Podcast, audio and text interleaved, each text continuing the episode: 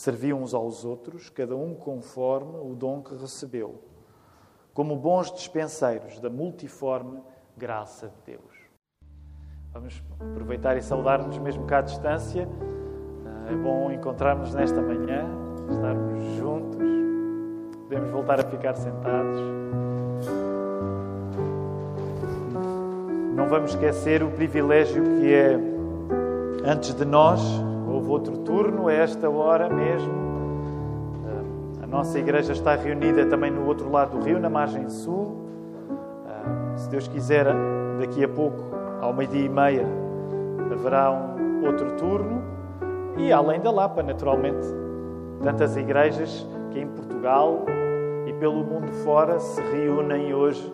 Fazemos parte de um grande povo mensagem que vos quero pregar nesta manhã chama-se Servir é casa e não castigo. Servir é casa e não castigo. E não é nada difícil que servir seja visto como algo que todos, de uma maneira ou de outra, temos de fazer. Mas, sendo sinceros, que também seja visto como algo que nos custa fazer e, na pior das hipóteses, o serviço pode até muitas vezes ser visto por nós como um castigo. Ora, nesta manhã nós vamos estar a falar acerca de servirmos-nos uns aos outros, é isso que a palavra aqui nos diz. Eh, vamos estar a querer fazer um exame espiritual a quem somos, ao nosso coração. É por isso que a série de mensagens se chama Condição Cardíaca e fala no relacionamento de Deus conosco e como isso muda o nosso relacionamento com os outros. e queremos olhar para a questão do serviço em particular, olhando para o nosso Senhor Jesus como uma oportunidade única para que, mesmo assumindo que existe dificuldade, quando nós servimos uns aos outros, essa verdade, essa dificuldade existe, já vamos falar um pouco acerca dela. Mas a verdade é que o nosso Senhor Jesus é a única oportunidade de nós fazermos do serviço não um castigo, não uma coisa que nos custa, mas fundamentalmente uma casa onde nós somos acolhidos. E é por isso que nesta hora nós vamos orar para que Deus faça estas coisas acontecer pela sua graça na nossa vida nesta manhã. Vamos orar. Deus Pai, é bom nós estarmos aqui esta manhã. Obrigado porque nos deste uma manhã nova. Podíamos não ter acordado, mas a tua graça nos levantou. Obrigado porque nos dás a saúde necessária para sairmos da cama, sairmos de casa e estarmos aqui nesta casa de oração. Obrigado porque nos dás as condições necessárias para o podermos fazer com segurança no meio de uma pandemia. Obrigado, Senhor, porque em Lisboa, em Portugal, tu tens trazido o maior alívio. Nós pedimos por Portugal e por todo o mundo. Senhor, há muitos motivos que nós podíamos ficar aqui a desfiá-los, a agradecê-lo, a agradecer-te pela tua graça na nossa vida. Mas nós, nesta hora, queremos interceder uns pelos outros, no nome do teu Filho, tu que és Pai, Filho e Espírito Santo, e pedir, Senhor, faz com que Nesta manhã, ao falarmos acerca de serviço, tu nos habilites a servir melhor e nós encontremos casa nessa oportunidade para nos ajudarmos uns aos outros. É isso que nós te queremos pedir, pedindo-te que tu me possas guiar a pregar esta palavra com fidelidade e coragem. Em nome de Jesus Cristo, oramos. Amém.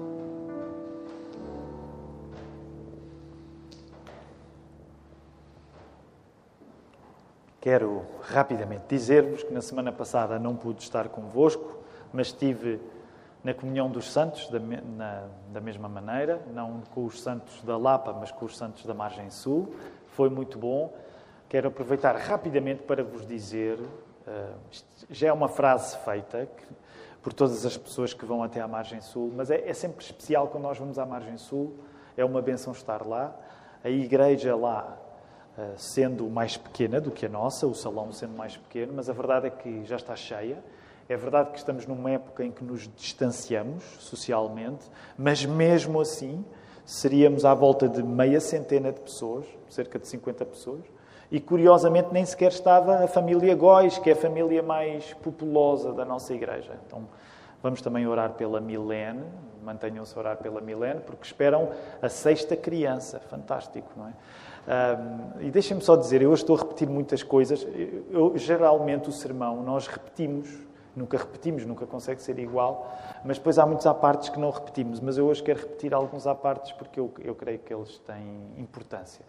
E nesta semana ouvi falar, alguém me disse a brincar, eu não, não, vou, não, vou, não vou dizer quem, mas alguém disse a brincar que reza a lenda, reza a lenda, que na Igreja da Lapa há dedicações de bebés todos os domingos.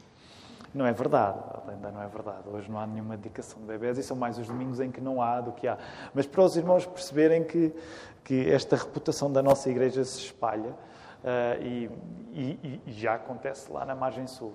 Há tanta coisa boa a acontecer lá, nós fizemos a dedicação de um bebê, neste caso da Sara Esther, a filha do pastor Diego e da Stella irmã do Diogo e do David, e foi, foi muito bom. Foi muito bom, o tempo foi muito bom com os irmãos lá, em convívio. Uh, não vamos esquecer este motivo de oração especial que guardamos também pelo pastor João Nunes, para poder continuar a orar, sobretudo terça-feira de manhã. Uh, quero levar-vos de volta à palavra. No domingo passado, o pastor Filipe esteve a pregar, a continuar esta série de mensagens que se chama Condição Cardíaca e fala acerca do relacionamento com Deus e como o nosso relacionamento com Deus deve mudar o nosso relacionamento uns com os outros. E hoje, o assunto que nos guia neste, neste tema de mensagens é a ideia de nós participarmos no ministério da Igreja. Participarmos no ministério da Igreja. É por isso que lemos este verso 10 do capítulo 4 da primeira carta de Pedro e estamos a falar em servirmos uns aos outros na Igreja. Para aqueles que estão menos familiarizados é, com uma igreja evangélica, uma das coisas que podem achar curiosa é a repetição da palavra ministério, porque nós falamos muito em ministério e então pode parecer estranho para quem não cresceu numa igreja que fica a pensar que gente é esta que só falam de ministérios e de ministros? Se calhar é para compensar o facto de serem tão, pouco, tão pequenos em Portugal, então arranjam os ministérios para eles. A ideia de ministério, como nós sabemos, à luz da Bíblia, é uma, é uma ideia de trabalho, é uma ideia de serviço. E por isso mesmo existe já, como um jargão evangélico, a ideia do ministério. O ministério muitas vezes é referência, por exemplo, às pessoas que se querem dedicar ao ministério da palavra, não é? Então, por exemplo, os pastores dizem muitas vezes: Eu entrei para o ministério em 1900. Um, no meu caso, foi um pouco mais tarde. Eh, mas a palavra ministério quer dizer serviço e ela cabe a todos nós. Ela cabe a todos aqueles que são chamados por Deus. E é isso que nós queremos falar hoje. Portanto, pensar em participar no ministério da Igreja, em servirmos uns aos outros. Porque acreditamos que, enquanto Igreja, isso é algo que não vem da minha cabeça, nem na cabeça de nenhum pastor. É algo que vem do desejo de Deus. Portanto, se Deus te atraiu, uma das coisas que acontecerá na tua vida é que tu vais ter o desejo de servir.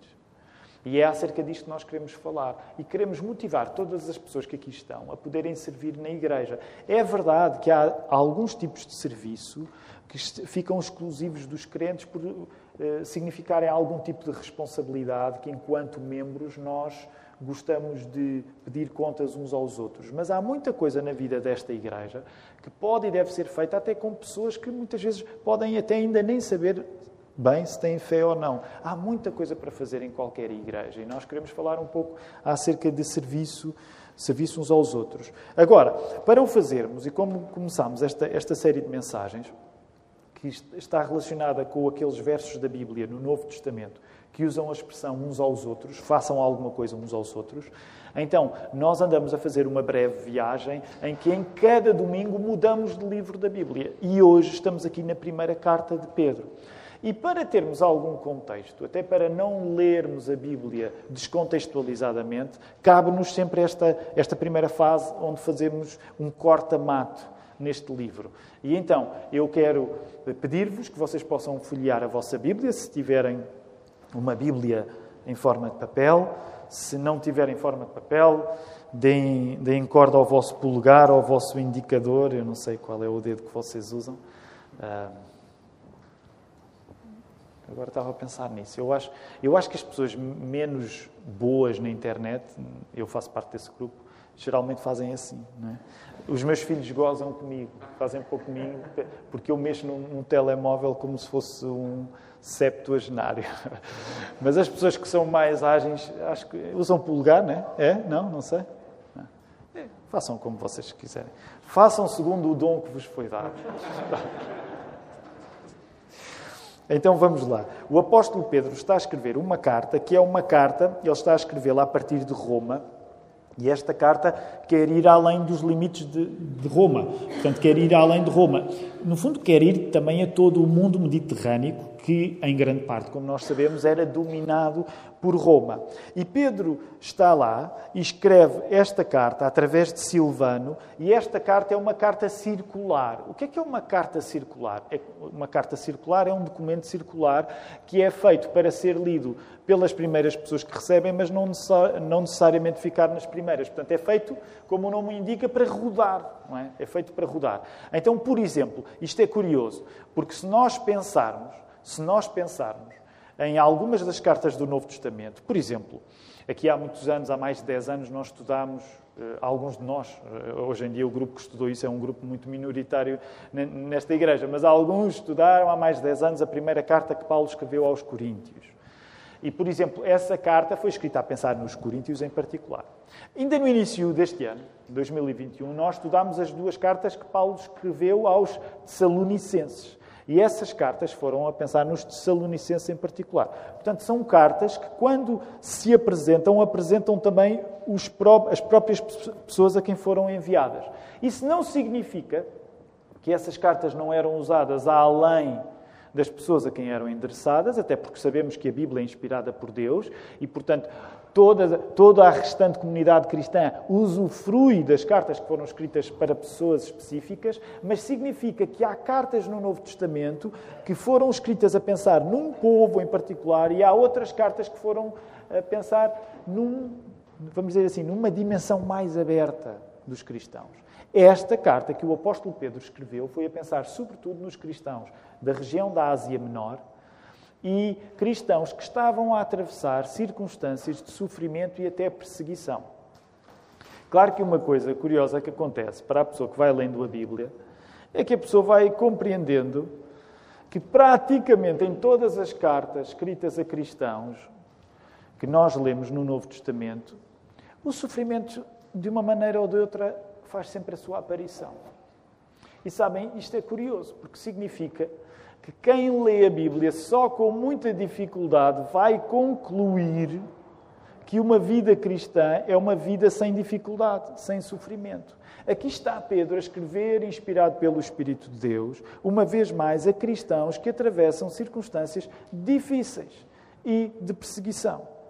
Agora, para nós termos uma ideia do que é que Pedro, no geral, vai dizer, então vamos lá fazer este percurso rapidamente. Vão até ao primeiro capítulo, por favor, coloquem os vossos olhos aí e vamos avançar uh, brevemente nos cinco capítulos que a carta tem. A carta começa com a apresentação do, do, do apóstolo Pedro, sobretudo do verso 1 ao verso 12, e nessa apresentação há entre o verso 13 e o verso 12 um cântico de louvor. Então, sempre que nós lemos cartas, nós entendemos que cantar é natural. Nós somos criaturas adoradoras.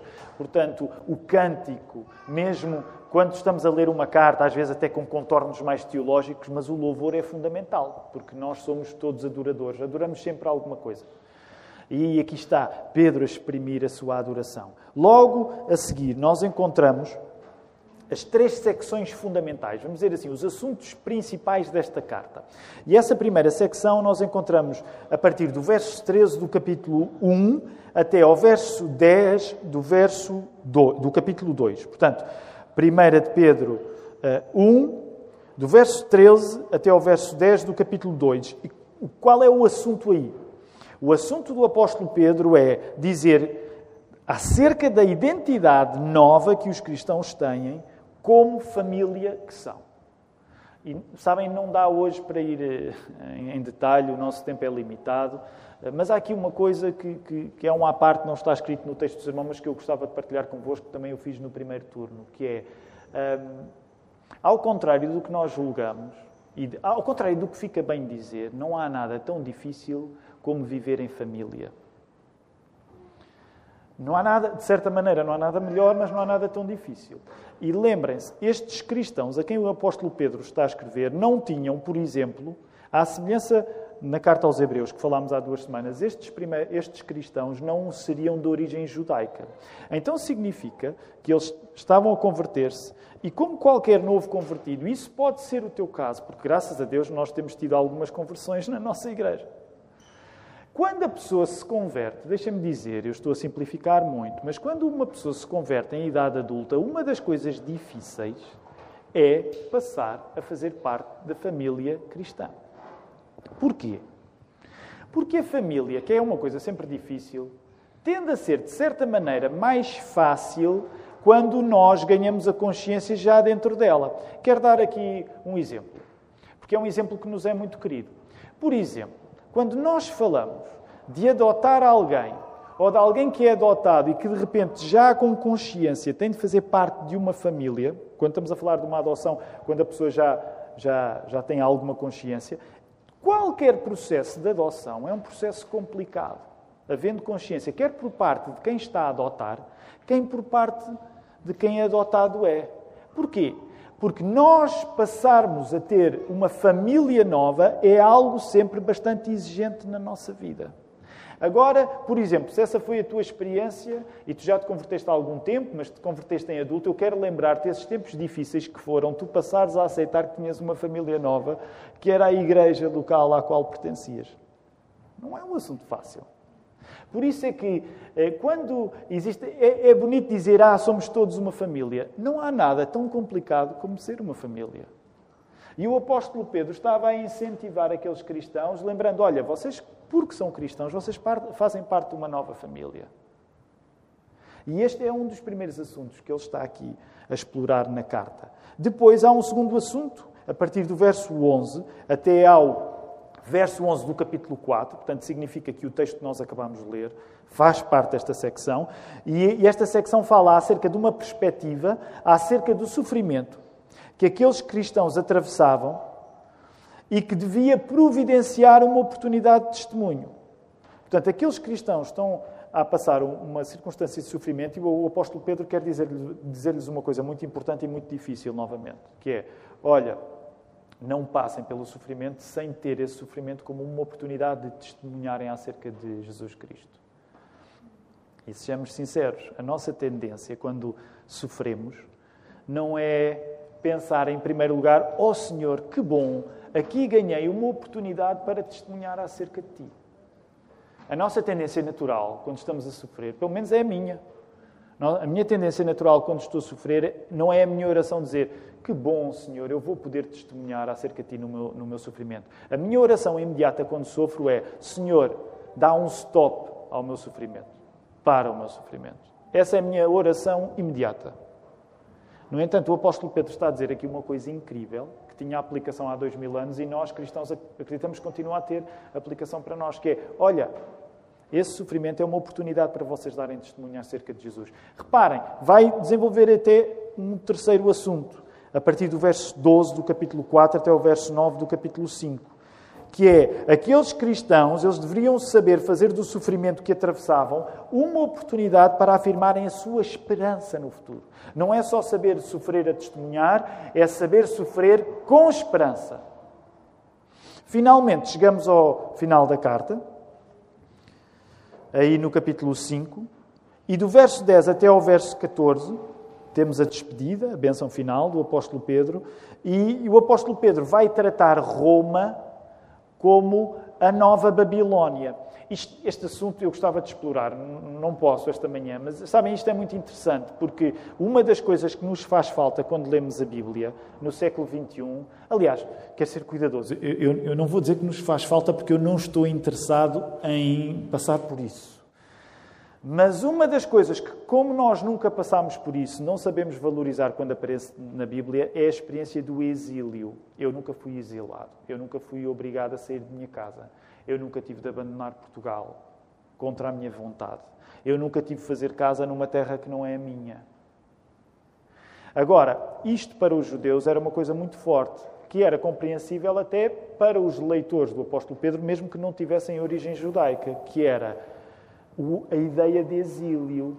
E porquê é que o exílio é uma ideia importante? Porque Pedro está a chamar à Roma, onde ele está naquele momento, está a chamar-lhe Babilónia. E a Babilónia foi o segundo lugar de grande exílio do povo de Deus, os judeus. O primeiro lugar foi o Egito, o segundo foi a Babilónia. E o que o apóstolo Pedro estava a dizer é: olha, nós estamos aqui neste lugar, este lugar não é nosso, esta não é a nossa cidade real. Hoje está muito em voga, e eu sou a favor disso, que nós cristãos nos envolvamos com a nossa cidade. Aliás, nós temos um livro, vocês podem adquiri-lo, uh, que se chama Ter Fé na Cidade, que é acerca da experiência da nossa igreja e da vontade que nós temos de amar Lisboa. Aliás, eu diria para mim é uma vontade fácil, porque não viajei muito, mas do que já viajei, Lisboa é a minha cidade preferida, eu amo muito Lisboa. Uh, e hoje até fica bem os cristãos dizerem é, amar a nossa cidade. E, e, e, somos chamados a fazer isso. Mas, ao mesmo tempo, nós também temos de nos recordar que, por muito amor que nós tenhamos pela cidade onde estamos, essa não é a nossa cidade final. E essa não é a cidade que nos trata como a cidade que será a Nova Jerusalém nos vai tratar quando um dia nós virmos o nosso Senhor Jesus rosto a rosto. Portanto, há sempre uma dimensão de Babilónia Há sempre uma dimensão de Babilónia na tua cidade, mesmo que tu a ames muito. Há sempre uma dimensão de Babilónia, porque tu não foste criado para Lisboa. Sabem, uma das coisas que muitas vezes me ocorre é isto, e eu acho que é um pensamento ortodoxo. Eu gosto muito de Lisboa, gosto muito de andar em pé em Lisboa e não me canso da cidade, gosto mesmo desta cidade. E fico a pensar, Nova Jerusalém terá tudo aquilo que eu amo em Lisboa e será ainda melhor. Percebe? Terá tudo aquilo. E pensa, se, se, tu não tens essa relação de amor com Lisboa, pensa numa cidade. Terá tudo aquilo que tu amas na cidade que mais amas e será ainda melhor. Ao mesmo tempo, devemos ter a humildade de reconhecer, não, por muita beleza que nós encontramos aqui, a beleza maior será mesmo só lá. Ora, vamos voltar rapidamente até ao verso 10 do capítulo 4, porque agora que fizemos esta viagem global, Terminámos lá em Roma, Nova Babilónia pertencia aos leitores desta carta a ideia de viverem na Nova Babilónia, no, no império da Nova Babilónia, acreditando que Deus ia restaurar todas as coisas. Ora, portanto, no verso 10 do capítulo 4, onde nós estamos, estamos numa secção em que aquilo que está em causa é sabermos que as injustiças que nós sofremos nesta vida não são esquecidas por Deus. Deus vai ter em conta as injustiças que tu vives aqui. E nesta fase da carta, novamente, o sofrimento é um assunto muito importante e acerca do sofrimento, nesta fase da carta, é como se houvesse uma estrada com dois sentidos. O sofrimento vai ser tratado pensando nas duas vias. Uma via é dizer aos crentes que aquilo que eles sofrem não está esquecido por Deus e que eles devem viver esse sofrimento com, vejam bem, coragem e agora a parte mesmo mais difícil, que é a parte da alegria. Por isso, vamos aí até ao verso 12 e 13, portanto, logo a seguir ao, ao, ao verso 10 do capítulo 4. E reparem aquilo que Pedro está a dizer nesta carta. Amados, não estranheis o fogo ardente que surge no meio de vós, destinado a provar-vos, como se alguma coisa extraordinária vos estivesse acontecendo. Pelo contrário, alegrai-vos, na medida em que sois co-participantes dos sofrimentos de Cristo, para que também na revelação da sua glória vos alegreis exultando.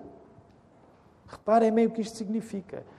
Significa que Pedro está a dizer: olha, vocês não podem sentir-se admirados pelo facto de sofrerem. Vocês devem viver o sofrimento com coragem e devem até vivê-lo com alegria.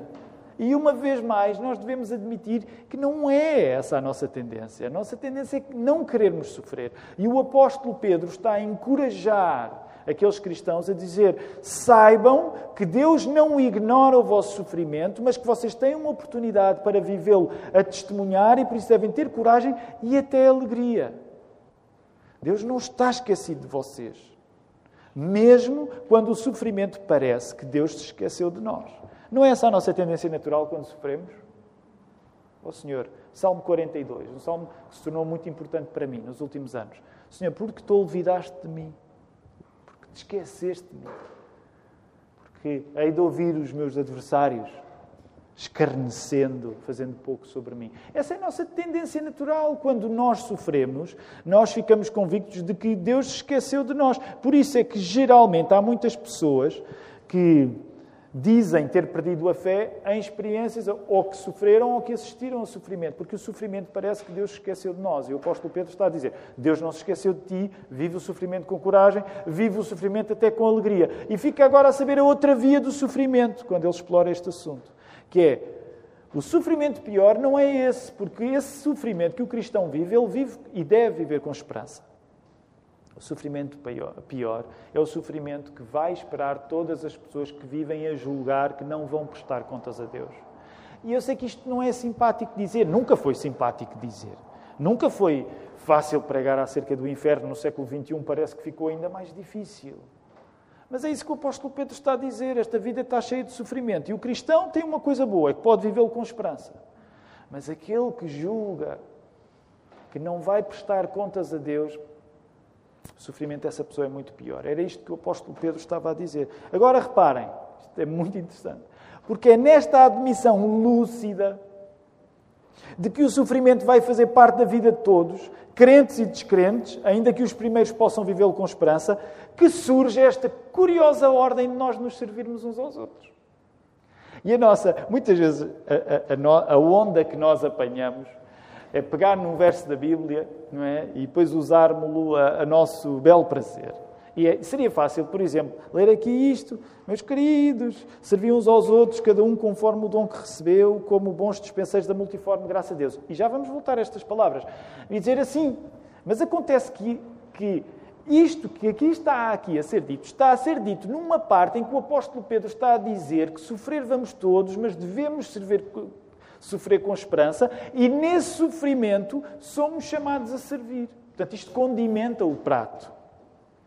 É impossível nós separarmos este princípio de servir, é, e agora estou a falar em servir, quer na igreja, e é fundamentalmente isto acerca, é acerca disto que estamos a falar nesta manhã, fundamentalmente servir na igreja, mas não é este princípio aplicável também a fora da igreja. E é impossível separarmos este princípio de servir a Igreja sem reconhecermos que só o podemos fazer através do quê? Volta ao verso 10, por favor. Servi uns aos outros, cada um conforme, conforme o dom. Portanto, nós não podemos falar acerca do assunto de nos servirmos uns aos outros sem falarmos acerca do facto de o fazermos através dos dons que Deus nos deu. Agora, este assunto dos dons, só por si, dá uma série de mensagens fica para qualquer dia, não é? Eh, só os dons espirituais, porque há muitas dúvidas que surgem e eu hoje não tenho como tratar disso. O, o que eu gostaria é que nós ficássemos no princípio por trás desta ideia de todos, enquanto cristãos, recebermos dons de Deus. Por isso, agora que estamos a falar em serviço e que estamos a falar em dons, nós estamos a enquadrar o assunto não em termos de habilidades ou características que temos como naturais para nós nós estamos a enquadrar o assunto não desta maneira. Olha, serve, qual é a tua habilidade? Usa a tua habilidade natural. Não é esse o nosso enquadramento. A nossa perspectiva é que tu és chamado a servir e que, mesmo quando pensas nas tuas habilidades naturais, tu tens de compreender o princípio bíblico te está a ser dado. E o princípio bíblico é que até essas coisas que tu tomas como as tuas habilidades naturais, elas não são tuas habilidades naturais, elas são dons que Deus te deu. E por isso eu gostaria de sugerir, tira uns segundos e pensa em algumas das tuas características que tu tomas como tuas, pensa em algumas dessas características. E que geralmente são chamadas a são convocadas a, a, a, fazer algo prático quando o assunto é servir os outros. Portanto, pensem em algumas características. Por exemplo, e eu não quero interferir com as coisas em que estás a pensar, mas, por exemplo, muitas vezes há uma abordagem ao assunto que é pensar as pessoas têm de fazer coisas na igreja, uns são mais extrovertidos, outros são mais introvertidos. Agora, eu não quero desrespeitar a verdade que existe na ideia de uns serem mais extrovertidos e outros serem mais introvertidos. Mas o que eu gostaria que tu pensasses nesta manhã é que as tuas características, aquelas características como tu tomas tuas, elas não devem ser o teu guia quando falamos acerca da necessidade de tu servires os outros. Em grande parte, a nossa abordagem típica é nós olharmos para os nossos dons como características nossas, colocando-lhe a propriedade errada. Eu penso naquilo que o Tiago tem jeito para. Eu, eu não, não, não, estou a dar uma de Cristiano Ronaldo a tratar-me na terceira pessoa, é só para perceberem. Uh, mas uh, penso no Tiago e penso, ah, o Tiago faz isto naturalmente, é natural dele. E, e mesmo, muitas vezes, mesmo não seja a nossa intenção, nós tomamos isto como nosso. E o que a Bíblia está a dizer, não tomes como nosso. Aquilo que tu tomas como nosso é apenas uma coisa que Deus te deu emprestado. Por isso é que, por exemplo, um dos textos mais formidáveis e radicais acerca deste assunto seja, por exemplo, da parábola dos talentos, é? em que Deus vai pedir conta às pessoas conforme os talentos que deu. E a nossa tendência, muitas vezes, é tomar as nossas características, as nossas características como nossas, esquecendo que Deus vai pedir conta. Se tu te achas, um exemplo muito imediato, se tu te achas inteligente, nós todos temos uma certa tendência para nos acharmos inteligentes. Pode até dar-se o caso de seres realmente inteligente. Mas tu não tomes essa inteligência como tua. Deus vai pedir-te contas do que é que tu fizeste com a tua inteligência. E por aí fora. A Bíblia revela que aquilo que nós tomamos como o nosso melhor é apenas aquilo que Deus nos emprestou. Sabes qual é o termo uh, que está na origem de, do, do, da palavra dons, que nós encontramos aí? Vem do grego, naturalmente e, e a palavra carisma. Ora, rapidamente, vamos só distinguir aqui dois contextos. Porque, por exemplo, para aqueles que cresceram no meio evangélico, quando se usa a palavra carisma ou carismático, é fácil nós pensarmos naquele tipo de manifestações das igrejas mais exuberantes, mais pentecostais, e então a palavra carismático geralmente uma igreja carismática é aquela igreja emocionante de ir, não é? Onde coisas acontecem e, por aí fora. Agora, quando nós saímos fora do meio evangélico, a palavra carismático, apesar de ter essa origem, eh, ela não é usada nesse sentido. A pessoa carismática é aquela pessoa que, de certa maneira, atrai os outros, não é? E que suscita até admiração nos outros. Agora, e eu gostaria até de usar mais este segundo sentido da palavra carismático. Porque o que este verso quer dizer pensando na condição cardíaca nos relacionarmos com Deus e com os outros, é que quando tu és carismático à moda da Bíblia, tu não estás a pensar, em primeiro lugar, em suscitar a admiração dos outros em relação a ti, mas tu estás a pensar em cuidar dos outros. Portanto, a ideia do ser carismático, como a Bíblia quer que nós sejamos carismáticos, não é as pessoas uh, apreciarem muito as características que parecem que são tuas. Ah, o Tiago tem muito jeito para isto. A Catarina tem muito jeito para aquilo. Nada de errado em nós reconhecermos as boas características uns dos outros. Mas a ideia da Bíblia, a ideia da Bíblia é que a pessoa carismática é a pessoa cuidadora.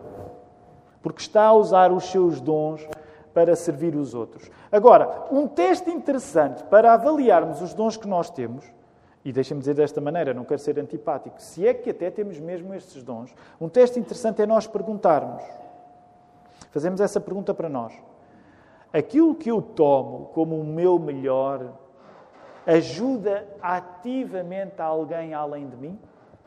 Aquilo que eu tomo como, melhor, como o melhor que há em mim ajuda ativamente alguém além de mim?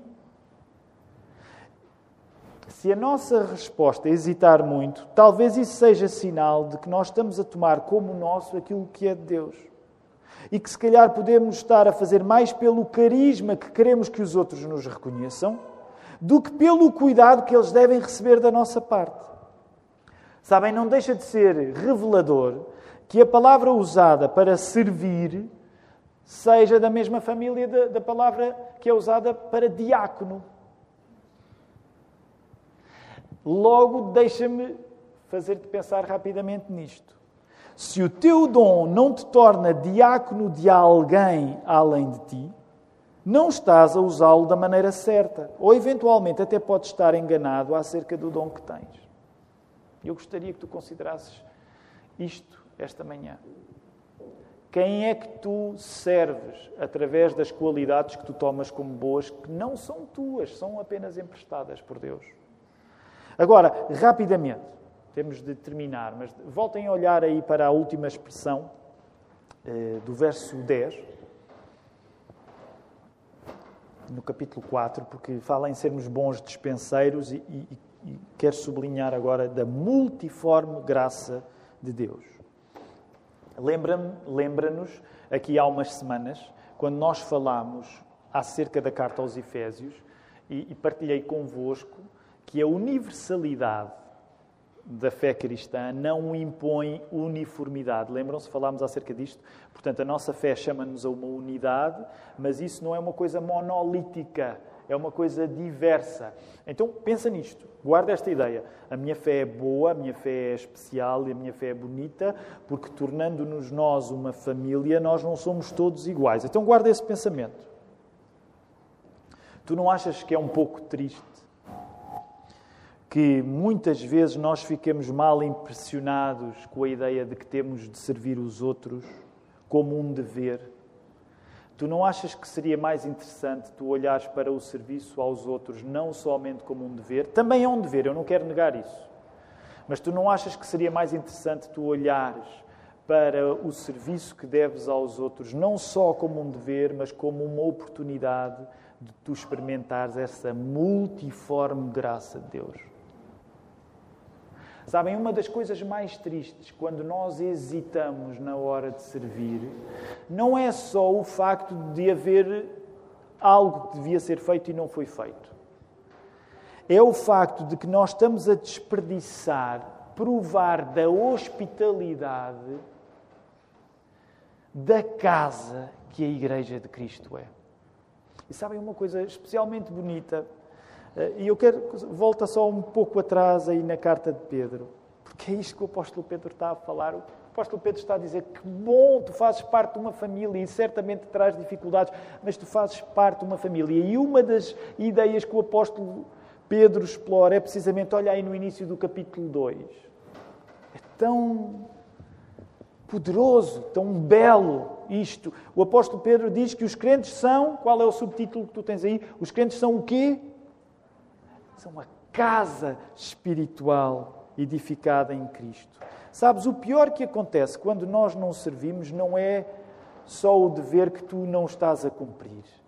É que tu estás a não participar do conforto de uma casa que é a Igreja de Cristo. Agora, não adianta mentir. É óbvio que há sofrimento envolvido nisso. Eu dei este exemplo no turno anterior e quero rapidamente dá-lo agora. Porque muitas vezes a nossa tendência natural, por exemplo, nós como igreja, não somos uma igreja muito grande, também já não somos uma igreja propriamente assim tão pequena, mas, por exemplo, precisamos de escalas de serviço. E eu não sei como é que vocês são, mas geralmente, quando eu recebo a escala de serviço da Lapa, eh, eh, o meu primeiro pensamento não é vou experimentar da multiforme graça de Deus. Geralmente é que bom, não estou na escala. Aliás, e há aí uma, uma piada a correr pelo, por esta igreja que eu agora vou revelar. Porque eu disse isto no, no turno anterior e eu reparei. Sabem que há uma coisa do diabo, vocês já deviam saber, se não sabem, eu vou dizer-vos. Isso da internet é mesmo do diabo, porque há pessoas que estão ligadas à internet durante a mensagem e a mandar piadinhas acerca do pastor enquanto ele prega. Então, eu reparei no outro turno que eu, eu falei isto e reparei que houve assim um sorriso crescente Reparem, mesmo que mascarado, houve um sorriso crescente no rosto do Manel com o Filipe. E eu pensei, não me parece que seja a alegria do Espírito Santo. E o Filipe, claro, no final do culto veio confessar o seu pecado, porque é um pecador mais aberto ao Espírito que o Manel, está ali a guardar aquilo para ele, não vinha dizer nada. É que eu dei este exemplo da escala e um deles, quem, quem é que tomou a iniciativa? Pronto, foi por isso que vieste confessar. Um deles mandou logo, como é que tu disseste, Filipe? Exatamente. Eu dei o exemplo da escala, do desconforto que nós sentimos quando vemos que, quando vemos que estamos na escala e o Filipe manda a piadinha ao Manela a dizer a questão é que é raro o Tiago abrir as escalas. Porque geralmente eu pergunto sempre e eles sabem que eu, que eu não abri. Pronto, eu não me quero afastar muito neste exemplo, mas é aqui que eu quero terminar e dizer-te, até tu participares neste, nesta oportunidade de serviço, de experimentar a multiforme graça de Deus, até tu participares no ministério da Igreja, servindo-nos uns aos outros, nós corremos o risco de tomar a casa como castigo. E é nesta dicotomia que Deus não quer que nós recebamos castigo casa, castigo casa, mas que eu gostaria de terminar e dizer-te. A solução, como sabemos, é sempre Jesus. O medo que nós temos de servir como se fosse um castigo foi o que Cristo abraçou para que através dele nós possamos ter a casa onde o serviço não é castigo. Eu vou voltar a repetir isto porque isto é a coisa mais importante que eu te posso dizer esta manhã. O medo que muitas vezes nós temos de servir, porque parece que vai ser um castigo para nós servir, é aquilo que Cristo abraçou na cruz, para que através dele nós hoje possamos ter casa onde o serviço não é um castigo. Agora, lembra-te que ao dizer-te isto, nós não estamos a ignorar que tudo isto vem com dificuldades, que tudo isto vem com sofrimento.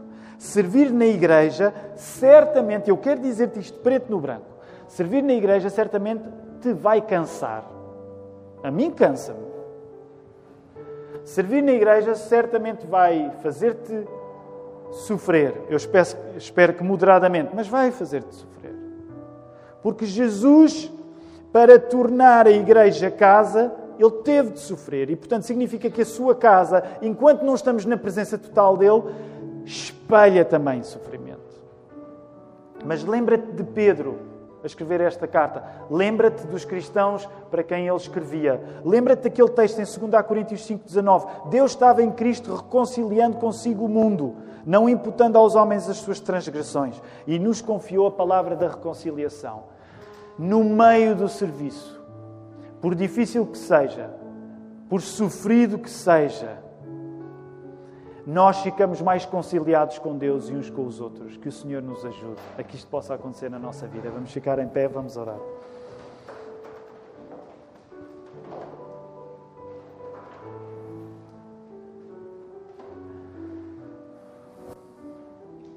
Ó oh, Senhor, faz-nos uma igreja que sirva mais, em primeiro lugar, nós que estamos aqui, mas também as pessoas que não estão aqui, que a nossa esperança de que a Babilónia de hoje dará lugar amanhã à Nova Jerusalém, nos habilita a viver os sofrimentos com a convicção de que tu não te esqueceste de nós.